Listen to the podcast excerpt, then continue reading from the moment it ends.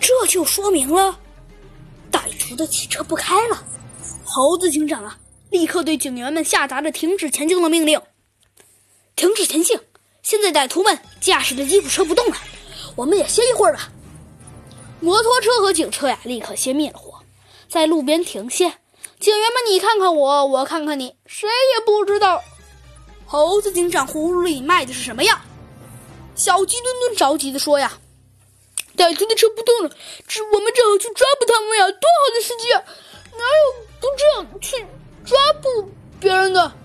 哼，猴子警长并没有直接回答的小鸡墩墩，而是笑了笑说道：“哼，大家好好歇一会儿，我在前面布下了天兵神将，今天我们就要枪不出套，兵不血刃的抓住歹徒。”警员们啊，都半信半疑。蒙面歹徒驾驶的吉普车为什么不往前开了呢？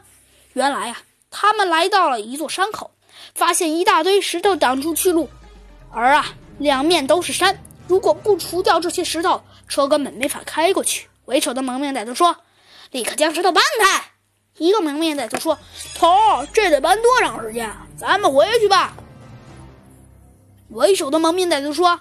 你傻呀！往回开，出不了基地。警方的车队就在那儿等着咱们呢。我才不上这个当呢！宁可搬石头，也不能往回开。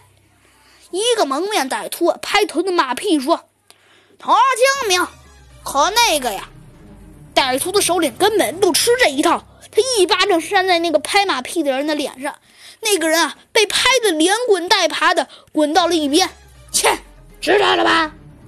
蒙面歹徒，就话里带一些笑意的说：“哼，这就是反对我的下场。”于是啊，歹徒们把山羊太太用绳捆住，他们开始往路边搬石头，搬了大约半个小时，终于把拦石路的都给搬开了。每个歹徒啊，也都累得气喘吁吁。一个蒙面歹徒说：“他说大伙，大伙又饿又累，他们吃点东西，喝点水再走吧。”嗯。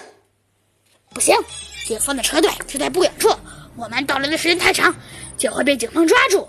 为首的明明歹徒说：“时间紧迫，只能喝点水，然后立即前进。”